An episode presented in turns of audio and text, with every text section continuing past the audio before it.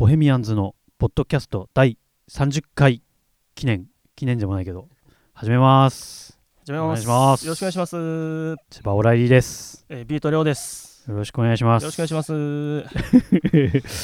今日は2人でうん。お届けするということで、そうですね。えー、初めなんかあんまりりょうくんとこう2人でこう話すっていうのなかなかないね。ないよね、うん、昔なんかうん、一緒に飲みに行ったみたいな時なんかあったけど。あその企画の時ね。あそうだ。そそれでしょ。あのみんなで。そうだそうだ。あのツーマンのみっていう平手君が企画してそう途中で亡くなったやつね。うんそう。全員そのパターンを決めてやろうって言ってうん。最初ちょこっとやってお終わったやつね、終わったやつね。あそうだね。その時ぐらいかな。でも俺のうん。印象だと実家帰った時とかさ、はいはい、はい、あの千葉くん家に泊まったのが何回かあったね。あーあるね。ほらうちだけ地元が実家がみんなの住んでるところより遠いから、はいはいはい。山形市でみんなが泊まってる時にこううん。行ったり来たりするのめんどくさいからって、はいはいはい。誰かん家に泊めてもらうパターンの時にまあ、大体みんなん家行ったんだけど、うん。千葉くん家はなんかマジで宿泊施設みたいな。りょうくんが泊まるための家があるからね、俺は泊まるため。建物があるからね。あれよかったな。っていうう。ん。2人でうん。お送りしていきたいと思いますけども。はい。じゃあ、うん。最初もう早速メールを読んでみますか？いきますか。じゃあ読んでいきましょう。はい。えーポットネーム青い炎さん、はい。えーりょうさん千葉さんこんにちは、うん。えーブルーレイを見ました、うん。これはあれですね。ボヘミアンズのライブのはいはい。ブルーレイですね、この間。そうねうん。発売された、うん。当日私は現地参戦をしたのですが、うん。その時の記憶が蘇って感動しましたしうん。覚えていなかったような細かいことも再度新たな気持ちで見ました。うん自分がボヘミアンズのファンになれた奇跡みたいなものを恥ずけし恥ずかしげもなく感動し嬉しく思っています。本当にありがとおおう、へーなるほど、はい。発売になりましたもんね。発売になった。ちょっと時間経っちゃったけど、えね。えーオーディオコメンタリー楽しかったです。うん。うんいろんな豆知識が知れて1回では覚えきれなかったので今度はメモを片手に見なければと思いました、うんうん。うん、ホッシーののろぼと家の下りがホッシー節で印象的でしたこれななんか話したんだっけ？ね 話したんだろうね、うん。あもうあんまよく覚えてないけど。覚うん。つうかみ、うん。見てないんだよね俺あの。俺もね見てないのよまだ、だからあれってどうなってるのかよく俺分かってなくて、うん。あの早送りとか、うん。そういうことはできんのかどうかっていう。早送りはできるんじゃないかな。さすがに2倍できるか。速とかで、うん。確か聞きなちゃんと声とかも聞きながら早送りみたいなのできるんじゃない、うん。あーわかんないけど。なるうん。そうかそうはいです、えー大げさでなくこんな笑顔になり続けたのが久しぶりで泣けてきました。コロナ禍で昔より減ったけれ減ったといえども何回かはライブに行ってましたし全く生ライブを見れなくなったというわけじゃないけれども自分の人生にライブが制限されている中でボヘミアンズのライブを見て以前の楽しかった記憶がノスタルジーと化して泣けてきたと分析しています。客席から見て右側のお二人は妖艶で美しかったです、えー7月のライブと新しいアルバム楽しみにしています、うんうんまあそうよね。コロナうん。コロナがあったからさ、うん。去年はほとんどライブできなかった中で、うん。あのう唯一ワンマンライブ、うん。お客さんを入れてやったワンマンライブうん。を、まあ、今回ブルーレイにしたっていうことで。そうですね。実際に来てくれて楽しんでかつブルーレイも見てくれたってことで、いろんな楽しみ方があったと思いますけど、まあこのコロナの状況のせいでねうん。そう配信ライブとかそういう形になってるけど、まあ、うん。そのおかげでっていうかそれでうん。なんかえこう映像を残す機会が増えたからね。ね。でそれをあのクソブートってタイトルになってるあ それもその結果なわけですけどね。そうですわ。ん。えー次のはい。メールに行きましょう。はい。うん。りょうさん、ジャンさん、こんにちは。はい。えー中部地方在住の M と申します。はい。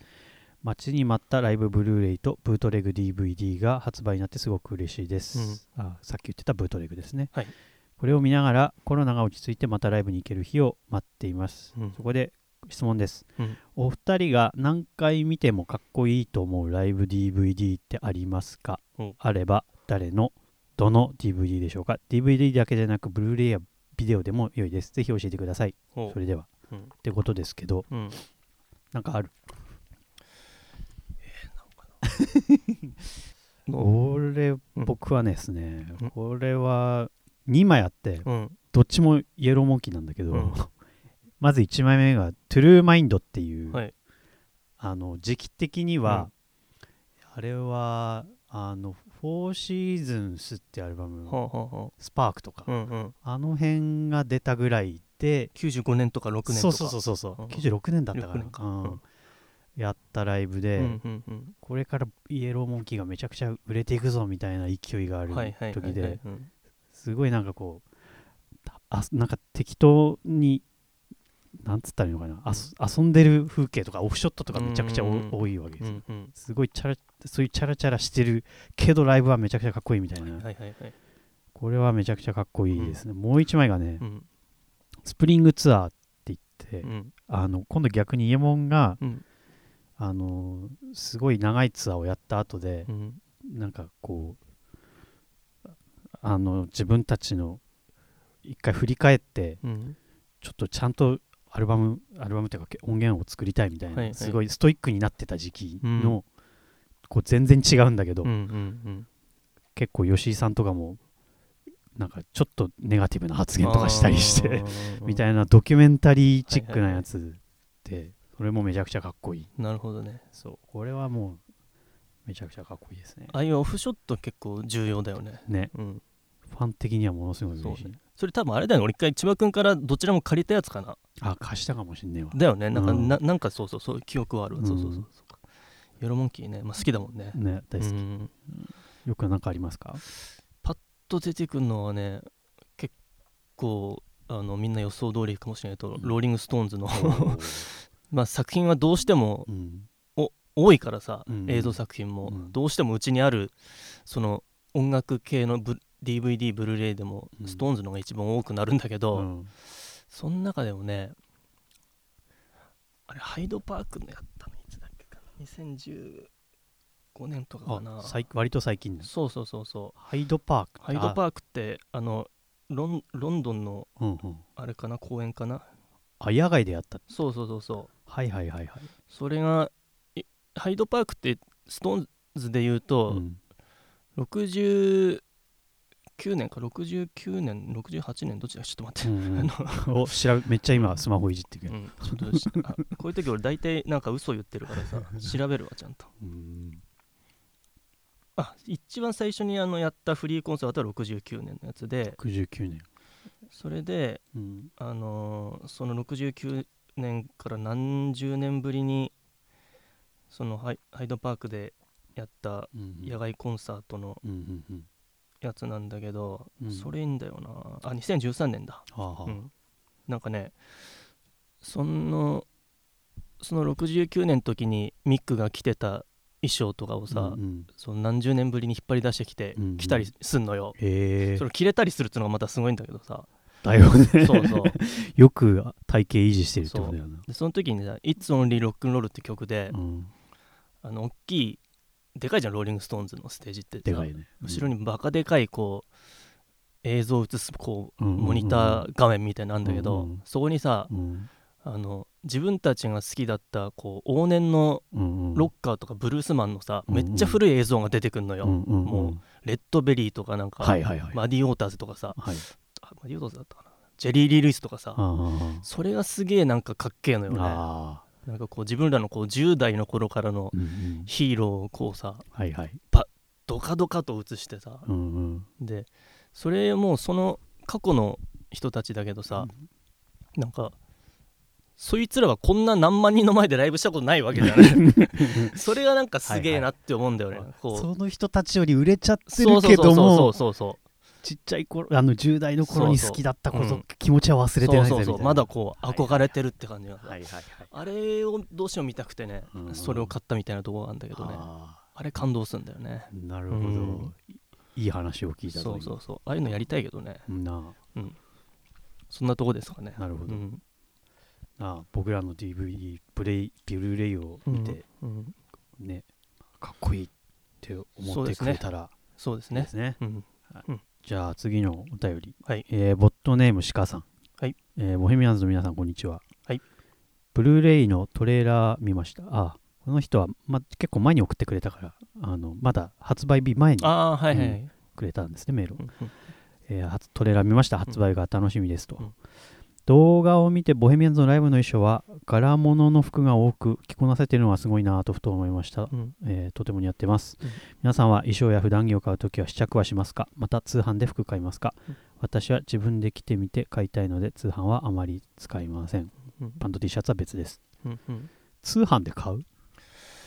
通販で買うことは今はないかな、山形いる時は、はいはい。あのん欲しいものがないからさうん。地元には。う んおしゃれなやつは。だから東京からなんとなくのこう自分のこう肩幅とか調べて買ってた時はあったけど、うんまあ基本き着て買うね今はね。そうよね。そうだよね着てみないと分かんないことがあるよね。ねううん。んでも確かにさ山形行ってもさ、うん。服売ってる場所がもうほとんどない そう。だからもう今でこそさ、うん。そのインターネットで服買えるけどさ、うん。昔はさ、うん。インターネットとかもなかったわけじゃん。ああそうね。どうやってたんだろうね。全然覚えてないね、俺それこそさ、うん。俺ら一回カタログのあれでやった666ってこうんうパンク系のはいはいはいあれのカタログを見るのが俺高校の時のたの楽しみで。はあ。はあはあんまり買ってなかったんだけあど、うんうん。でそれでなんかこういろいろ情報を得てたんだけどカタログとか見てたんだ。そうそうそうそえ。でそれでなんかねちょっとモッズ系だった頃、はいはいはい。ロンズデールのこうトレーナーみたいなの買ったんだけど、うんうん。ちっちゃすぎて さすがにちっちゃいなとななって、うん。こう取り替えたような記憶,、はいはい。記憶はあるねえーうん。カタログとかでもよくその見てたよね。だそれをなんかパンク雑誌とかのうん。裏の方にあるこう、カタログ取り寄せるみたいな。はいはいはいはい。まあ、そういうやり方だったよねネットのない時代は。雑誌でそういうのあったわ。そうそうそうそう。えー進んでるなビートリオその時。進んではないと思うけど。お 僕はその時全然そんなあの衣装をどうやってそのカタログ揃えてるかとか。何着てた昔？昔。中高の時とか。ゾゾッとするぜ。これ隣に本間ディレクターもいるからお互い当時のファッションは。でもそう。2人はあれだよね。あの指ピストル。中指ピストルズなわけだからさ、うんうん。まあそういうなんつうの？要は精神的には結構こう他のやつらとは違うぜ感。そうね。何着てたの、何着てたろうでも本当にうん。山形のその服買う場所とかもあんま分かってなかったうん、から、うん。何着てたかな。だってこああのさ、ライブその文化祭とかでうん。ライブするうん時に、うんなんか衣装とかを買わなきゃみたいになった時に、うん。あのよくさおばさんが行くようなさ、はい。あの服屋さんあるじゃないですか、はいはい、うん、あのあそこに行ってなんかファーついてるあ。なんか紫色のさへーふわふわしたやつうん。を買って衣装みたいにしたことはあった、えーうん。でもそれある意味正解だよね。多分今俺とかも古着とかで買うのそういう結構おばさんが着るような ああいうのが結構グラムっぽかったりするから。そうそうそうなるほどね。それはあったかな。へえ攻めてるねそれはそれで。どこで買ったかあんま覚えてないよ当時あそう。まあ古着買うみたいなことにもなんないしね高校生とかだとねだ服屋に入るのが怖かった。あ確かにね。わかるわかるわかる。そう。なるほどね。ね。最近は、うん。ふもう全然通販で買わんよね。最近は買わ買いませんね。なるほど。千葉君は？俺ね今回うん。のアルバム用の衣装で通販ではいはい。一着買ったのはあったけど。あそうなの？うん、でもあの結果結果ボツになったんだけどあそうなのか？サイズがやっぱやっぱそうだよね。うん。T シャツとかならまだなんとなくねわかるんだけどね。パンツを買っちゃったのよ。そのパンツがねあやっそううん、イメージと合わなくて、え。ーまあ、まさに俺らあと何日後か何日後かにうん、撮影があるからね。そうなんですよ。ちょっとね。もうすぐ撮影で今衣装やら、ねメイク用品やらいろいろ買ってる。そうねそういう時期ではありますけどね、はい。まあ、皆さんちゃんと着てみて買いましょう まあでも今こういう状況だから服屋行って服こうねなんかあんまりなんつうの触って試着してっつうのもそうだよね。やりづらいもんなのかな、自分も着たくないし自分が着たものをなんか 着せるのもなみたいななんか考え変なことを一個まあ考え、一個挟んで考えちゃう気使っちゃうよね、うんはい。もしあれだったらそろそろ俺なんか読もうか一個じゃありょうくんが読んでくれ。はい、じゃあ俺ねちょっと気になるやつあったんで、はい。俺読みますね。ぜひ読んでください。りょうさん千葉さんいつも愉快なポッドキャストありがとうございます。ライブは今のところどうしても行けないので今はニューアルバムエセファンかっこ略をお。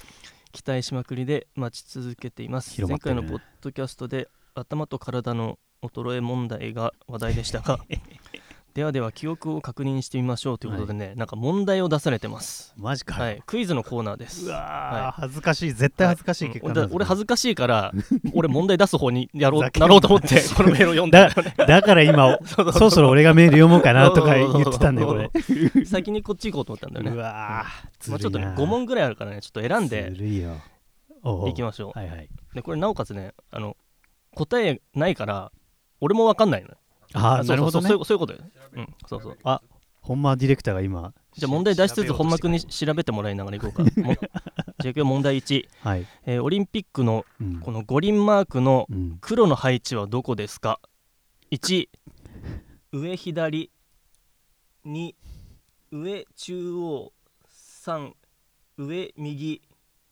4下左。5うんうんうん下右。うん。のこの 5, 5個から。五択あのみ右下とかそういう言い方じゃないんだよてか黒黒ってあったっけって黒。思っただよね。そもそも そうだね。そっか。まあ5つの輪なのは間違いないよね。五輪なんだから。真ん中じゃないと思うんだよね。黒は。黒は。だま真ん中だったら。何色が何があったっけ？黒があるっていうことは。赤はあるでしょきっと。赤あるだろうね、うん。白もあるでしょ多分。白ある？ねえか。で白。黒があるってことは白もあるんじゃないあるかでもさ、うん。なんか白って分かんなくない？あそうだね。あそうだね。輪郭輪郭をこう書いても白いのにプリントされてるもんだもんね。えじゃあ黒黒。赤。赤。黄色ありそうじゃない黄色はあると思う。青。青。青もありそうだけどね。赤言ったよね。赤言った。赤は赤は絶対ある。赤と緑は？緑もあると思う、ね、だってこれってさ、うん。何なの？なんかこう理理念というかうん。何かを表してるわけでしょ多分なん違うのかな？確か、うん。それ全全ての国の国旗に含まれている色あそうなのか。みたい。などね。どれかこの色のどれかは必ず国旗に入ってるみたいなるほどね。なことなんじゃまあ、ない？今俺たちありったけの知識を出して バカじゃないぞ感を出してそうそうそうそうあの頑張ってるけど分かんないね結構 でもそれも外れてるかもしれない。あある色だけ見ようか。あ、はいはい。まあディレクターがある色を言ってくれてる、うん。はい、はい。えー青、あるんだ、うん。黄色、うん。黄色。えー黒、はい。あ黒やね、うん、えー緑、緑。緑。赤。赤。あじゃあ当たってるよね。当たってる当俺たってる。うんオッケーオッケー。まあかといって。そうそそこじゃないよねもうそうそうそうそう。位置だよね。黒。だからこうん。う輪が。まあこれあれだね。この喋りであの 難しいねこれ。絶対真ん中じゃないから俺は右下だと思うね、右下ね。うん。右下ね。真ん中にあったら黒はあるって覚えてると思うんだよ、そうだよね。うん。俺だからうん。逆に中央じゃないかってね。予想するねじゃあ2番上中央。逆に、はいはいはいはい。なんかこう黒ってこううん。逆になんか象徴的な色な気もしないでもないからさ、じゃあ俺2番上中央。千葉君は右下。右下。下右5はい、はい。じゃあ本間先生。お願いします。じゃあ画像を見せます。はい、真ん中だ。俺見ろ。わすげえ大きい声でしょそれなんか説明はないの？それの色。の、うんそうだよ。五輪マークの色の意味。はい。5つの輪は5大陸を表していますが、何色がどこの大陸あというように、大陸ね輪の色が特定の大陸を表しているわけではありません。へえーーまた水の青す砂の黄土の黒木の緑火の赤で5つの自然現象を表すという説やスポーツの五大鉄則であるワンヒョンヒョンヒョンヒョンみたいないっぱいあるみたいですあ意味合いが。なるほどね。なんか全国旗国旗に含まれてる色とかっつうのは何だった全然入ってなかったね。やばい。やね。いやでもそれもあんのかもしれないね。もしかしたら、ね、優しもしかしたらね、優しいぞ このオリンピックのマークって俺さ思い出すのはね、うん。あのスモールフェイセスのスティーブン・マリオットがオリンピックマークのセーター着てたんだよね確か。あれってどうなのと思うんだけど逆にもう5周してなんかおしゃれな気もするんだよでそれの記憶がなんなんかあんのかもしれないね。なるほど。というこのオリンピック問題でした、もうねはい、ちょっとかいつまんでうん。全部はあれなんで。うん、じゃあちょっと我々に関する問題いきましょうか、はいはい恋の8センチシングル我々出しましたね。出しました。8センチあれのジャケットのうん。5人の並び順は？左から。左から、うん。わかる？俺なんとなくわかるよ。嘘。左がうん。ビートリョウでしょ。ほで、うん。えー本間ドミノ、ううん。平田パンダ、うん。星ドンうん。で右が僕なはず、なるほど。うん、なるほど。って俺は分かんないんだ けど。りょうくんが一番左だったのは間違いないとおそれはね、うん。俺も分かる。うん。で まあ間違いなく平田君が真ん中でしょ？うん。あとはどうなるかって問題なんだよね、うん確かに俺の隣ひ本間君だったのはそうな気がする。あじだからゃああ絶対俺が当たってる、ね、ビートりょ本間君平田、うんうん。星千葉？星星千葉。か。はいあっち側だから俺あの分かんない。興味ないから見てないっていうか。あっちか見見えてないからね。そどう？まあこれ多分そうでしょ。う、うん、本間君今あれしてる？えー、ああやっぱそうですわ。そう。うん。あなるほどね。うん。素晴らしい記憶力、うん。私の、なるほど。えはい。え 盛り上がる。逆にこれまるで分かんなかったらやばいよねこれね。うん、でもこの並びって結構さうん、実は曖昧だったりしない？そうだね。真ん中平田君の時はだいたい真ん中は平田君だけどそうそうそう。なんかそれ以外のこの4人の並びって結構決まってるようで決まってなかったりするよね。そうだね。ステージの並びで言ったらうん。髪だからその8センチのジャケットとはまた違ってくるわけだしね。全然違うね。うん、そう。なああれだよねあのボヘミアンズは大体平田君真ん中だけどさ、うん。あえてなんかボーカルが真ん中じゃない時ってなんかちょっとかっこいいなって思っああはいはいはい、たりするそういうのもあるよね、うん。でこれ結構他のやつだったらねあの他のパターンいろんなパターンで問題出されたら結構面白かったかもしれないねこれね。確かに、うん。はい。ちょっと最後にもうもう一問いい？はいどうぞ。パンダの尻尾は何色ですか？え？知ってる？え白じゃないの？あれ？あ白。わかんない。わかんない。え黒黒か？あわかんなくなっちゃった、まあ白か黒だよね。でこれこれはこれも俺もちょっと分かんないから。あわかんない。あち黒かも。わかんない。これわかんないわ。パンダって基本何色なんだ？基本白か黒じゃない？黒じゃない？黒か？黒かな？千葉君どっちだ俺えパッとイメージしたら白だったけどえー、わかんない。黒っぽい苔の中にうん。白くポッとある感じ、そうそうそう。あでもそうパか黒いパンツ履いてるみたいなイメージだったんだよ俺。足先だけなんか白くてみたいな。なるほどね。腰回りがうん。白ってことはねえか確かに。そう言われれば。わからん。じゃあ5万円かけて。え？5万円かけて。5万円だけの。おーおーおー白だーパンダだよねパンダああかわいいかわいいパンダかわいいあ白だねでもイメージと違ったイメージは、うんその黒いパンツみたいなの履いてて、うんし尻尾だけ白いのかなと思ったら違うんだね足だけ黒いんだねおおさすがでしたねこれはちょっと分かんなかったねそういうことか。これ問題としてはいいね。い、うん。うん。こういう系のクイズだったらいいね。なんかこのななんつうの？この学力を試されてるみたいなやつ恐ろしいからやめてほしいね。ああオリンピックも そうね 雑学的な、ね、そうそうそうそうそう。はい。まあちょっとたまにはこういうのもいいんじゃないかと思って。楽しかったです、はい。ありがとうございました。ありがとうございました。はい。はい。えーじゃあ次のメールです。はい。えーボットネーム笹子さん、はい。えービートリョウさん、オラ様、こんにちは。はい。えー前回はカッタサンデコーズの由来について教えていただきありがとうございました。はい。えー、沢尾さんのポッドキャストでお二人が吹奏楽部でしかも部長だったと聞いてからずっとお話を聞いてみたいと思ってました。うん。そうなんですよね。りょうさんはパーカッションで、うん。オラ様はトランペットの担当でしたよね、うん。好きな曲はありましたか？吹奏楽部でのエピソードで覚えていることがありましたら教えていただきたいです。私もトランペットを吹いていたのですが体力づくりと肺活量強化のために毎日15分ぐらいマウスピースだけで音を出しながら校庭を走らされるのが文化部なのに謎でした。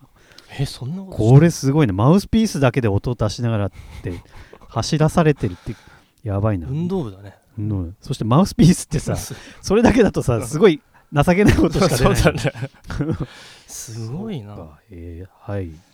すまずうん質問ですけど、好きな曲ありましたってことなんだけど、はい。そう。まあ吹奏楽トークになるわけですが。てか、うん。どんだけうん。なんかガチだったっていうところから まあガチじゃないねとりあえずは俺うん。はありょうくんはそうだ全然全然あのね部長っつってもね本当にやらされてただけだから。あうん。そうなんだ。なんか自分からやりたいですって言ってやってあれじゃないないし。うんなんか本当にうん。どっちかっつうとこうやっぱり中学ぐらいで普通にこうスピッツとか好きになって、はいはいバンドに興味があって、うん。ドラムセットが触れるからっていう理由で言ってるだけだから。わかるわかる。うん、別になんか吹奏楽がうん。とっていうその感じじゃないんだよね。あるんだよねドラムセットがね。そうそうそうそう。それにそれが見たいがために、はいはいはい。でも千葉君はトランペットをトランペット。選ん選んでやったわけでしょ。そうそうそう。ってことは割とこう花形じゃん。花形よ、うん。吹奏楽部だはそういう方方面が好きだったのかなっていう。うんとね、うん。入った理由としてはね、あのうちの母ちゃんがジャズ好きだったから、はいはいはい。トランペットジャズイコールなんかトランペットみたいな、うんマイルス・デイビスみたいなあるわけですよ、だからそれが影響あったのかなって思うんだけど。なるほどね、うん。なるほどね。そう。でうちはうん。結構ガチの吹奏楽部だったのよね、あ大会とかも出てみたいな、はいはいはい。そう。だから結構吹奏楽部の吹奏楽の有名な作曲家みたいなのもうんうん。いろいろ覚えてるな、へえうんそうそう。もちろんドラム叩きたいとかサックス吹きたいとかはあったけどね、うんうんうんえ中学の話？中学小中はあ吹奏小楽だった。学校からやってんのか、うん。そうかそうかそうそうそそうか。なるほどね。曲とかう、うん、ね俺、ま、ドームって曲しか覚えてない。あ あったよね。懐か中中学の時だね。中あれでしょ？コンクールの課題曲でしょ？そうそうそうそう。はいはいはい。あのちょっと日本チックなやつね。そうそうそうそうそう。はいはいはい。あのわかりますよ。要するにあの児童の童はい。に夢かな。あれ違った夢夢、うん。うん。それぐらいしかね覚えてねえな。すっごい今懐かしくなる課題曲的なのはそれぐらいだな、あーなるほどね。うん。エピソード。吹奏楽部でのエピソード。こんな厳しいことしてた？厳しい厳しかった。こういう方向じゃなかったけど。そうじゃなかった。こういうスポコンの方向じゃなかったけど、うん結構厳しくて、うん。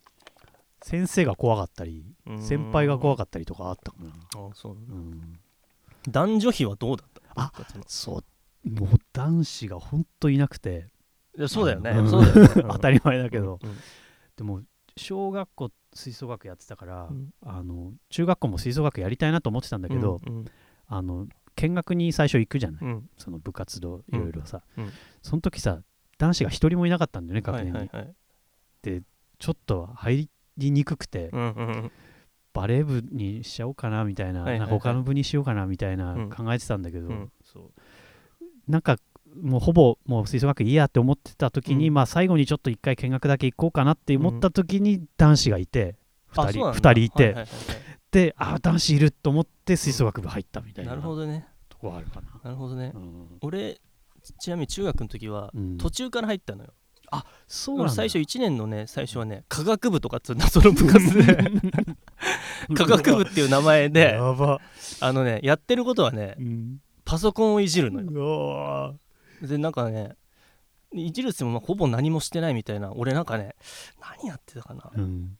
え 3D のなんか人人間が出てきて、うん。映画作るみたいなクソみたいななんか ソフトでそれ。をなんかずっとやって遊んでたけどさすがにこれ俺何やってんだろうと思って。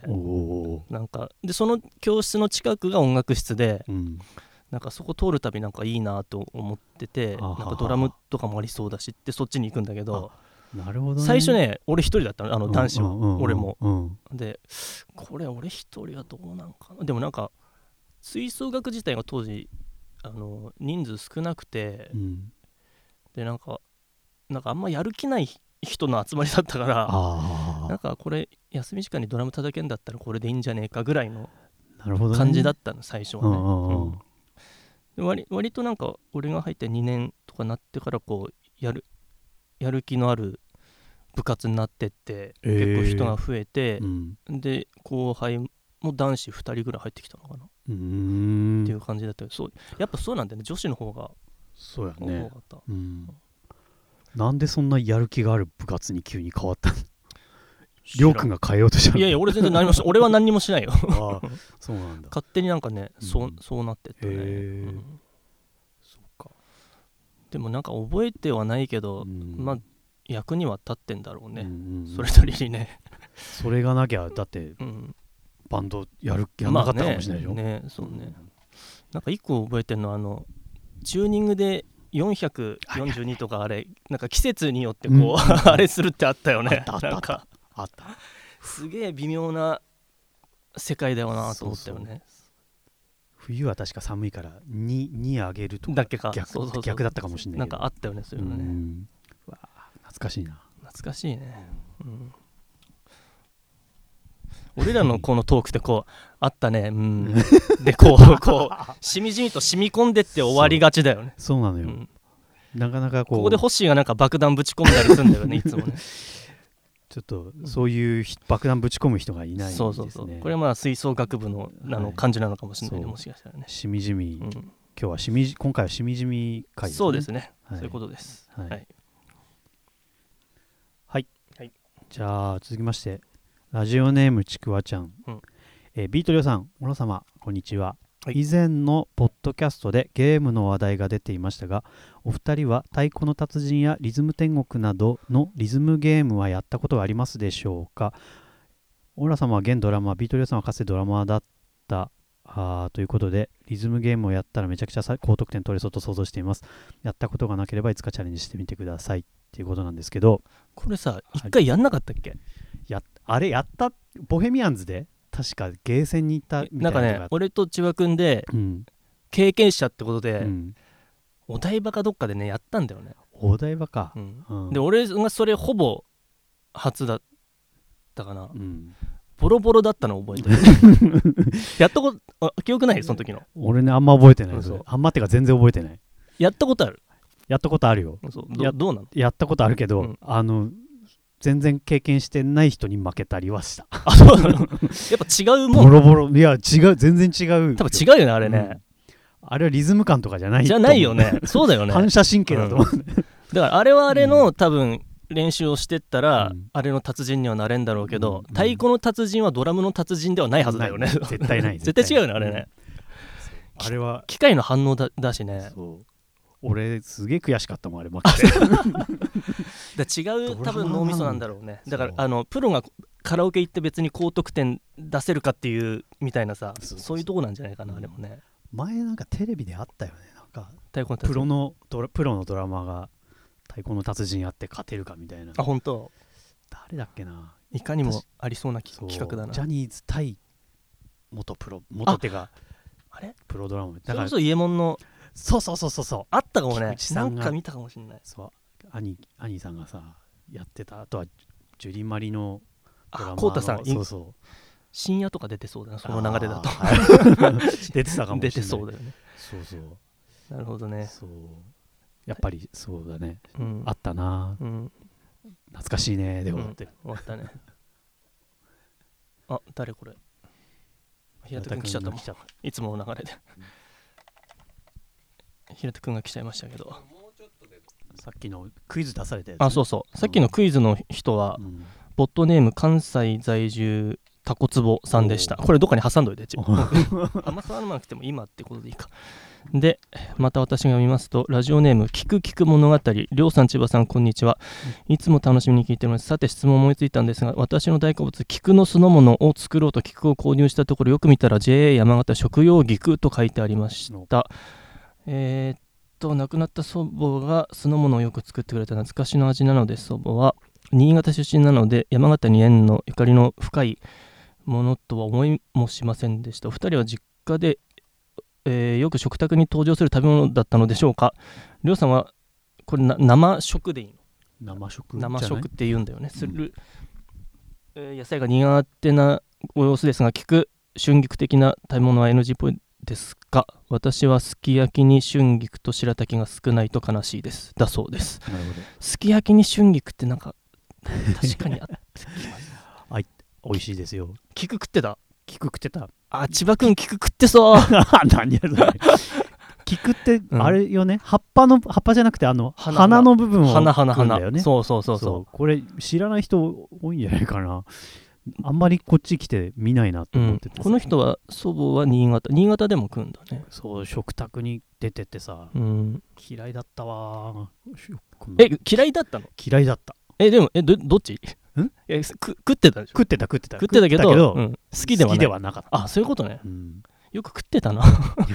あそういう感じ、うんうん。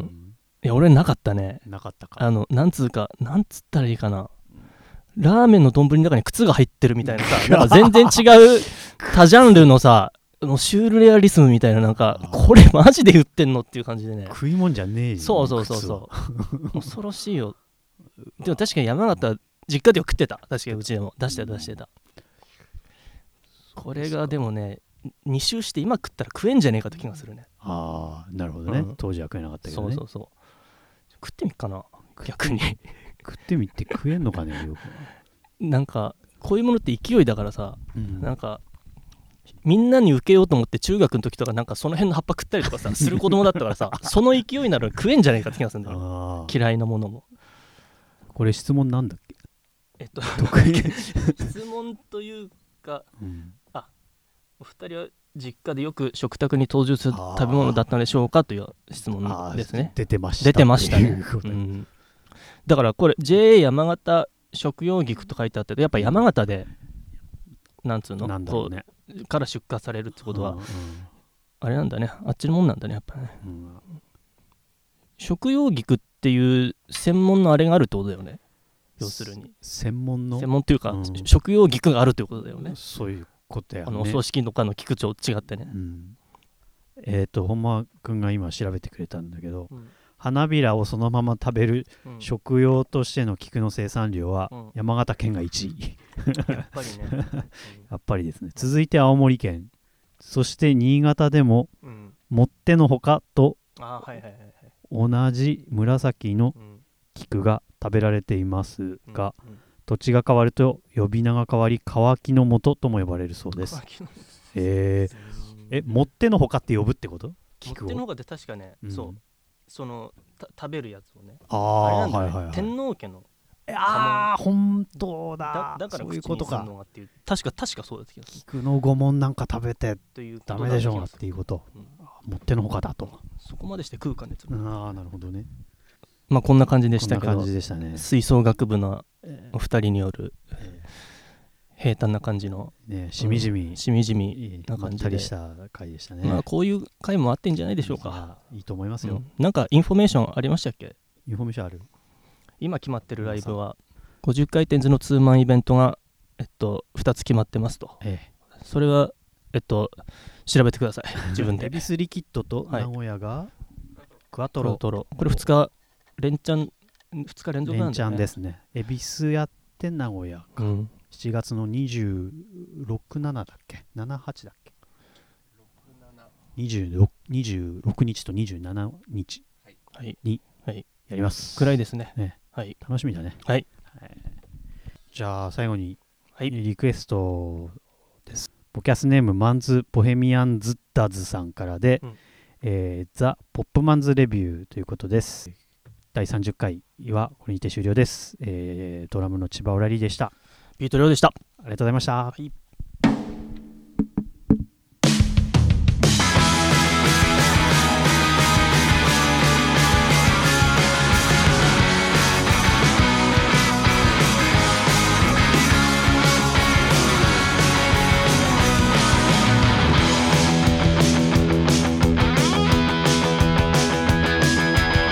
錆び